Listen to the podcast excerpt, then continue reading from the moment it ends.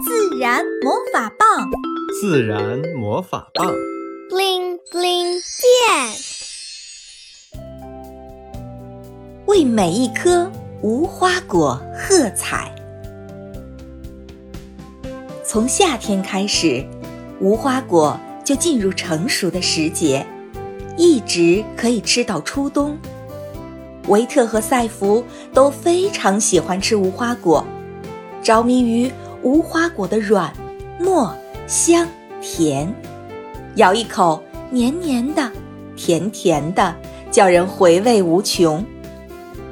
这一天，妈妈买了八颗无花果，个头很大，紫红色的果皮，细细的树纹上夹杂着一些绿色和褐色。很新鲜，散发着诱人的芳香。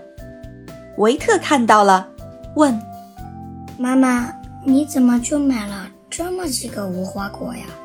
还不够我俩塞牙缝呢。”妈妈无奈：“维特，你知道吗？这无花果可贵啦，论个卖，一个就要三块钱呢。无花果可不是普通的水果哦。”你们想不想知道它背后的秘密？小精灵出现了，好哎，好哎！维特和赛弗欢呼着。自然魔法棒，布灵布灵变！维特和赛弗变成了蚂蚁那么大的小人儿，来到了一棵无花果树上。树上已经挂着大大小小的果实，如同小灯泡似的，有的还是小不点儿，有的已经长大了，有的则红红紫紫的成熟了。奇怪的是，还有一些个头小小的，却已经蔫儿巴了，像小老头似的。一阵风吹过，好像马上就要跌落枝头了。赛弗觉得很奇怪，指着那些大大小小的果子问：“小精灵，为什么这些果子之间差别这么大呀？”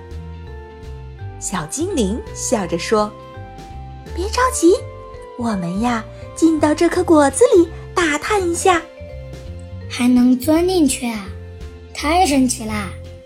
维特兴奋地说：“对呀。”无花果虽然叫无花果，但其实是有花的，只是它的花不像桃花、梨花那样有漂亮的花瓣，它的花是隐花，开在了果实里。我们从这个果子一头的小孔钻进去看看。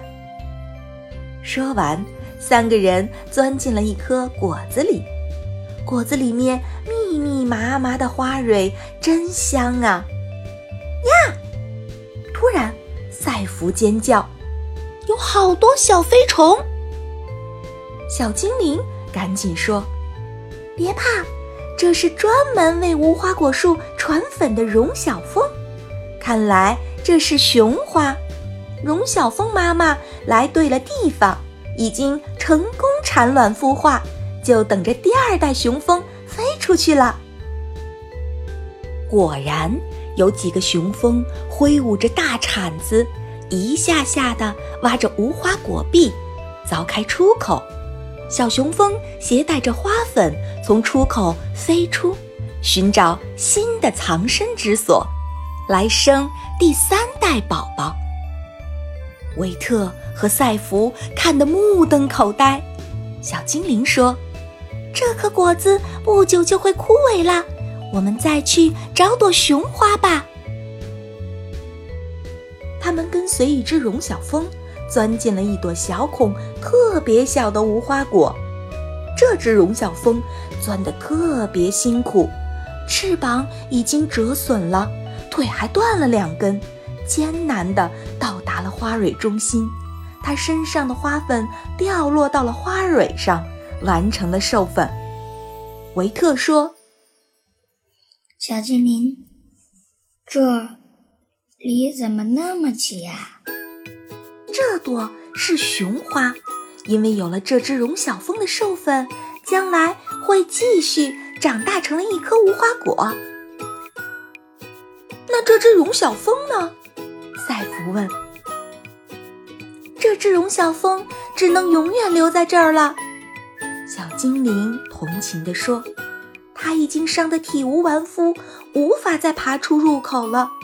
无花果呀，会将它消化吸收掉，不会留下任何痕迹的。”无花果也太残忍了吧！维特惊呼起来。小精灵感慨地说：“自然界就是如此神奇呀！无花果提供荣小蜂产卵、孵化、生长的房子和营养，养育了荣小蜂，同时它的繁衍也依靠荣小峰的帮助和牺牲。它们呀，是一对共生伙伴。”维特和赛弗这才知道，原来无花果实。这么来之不易，妈妈买的无花果吃起来格外香甜了。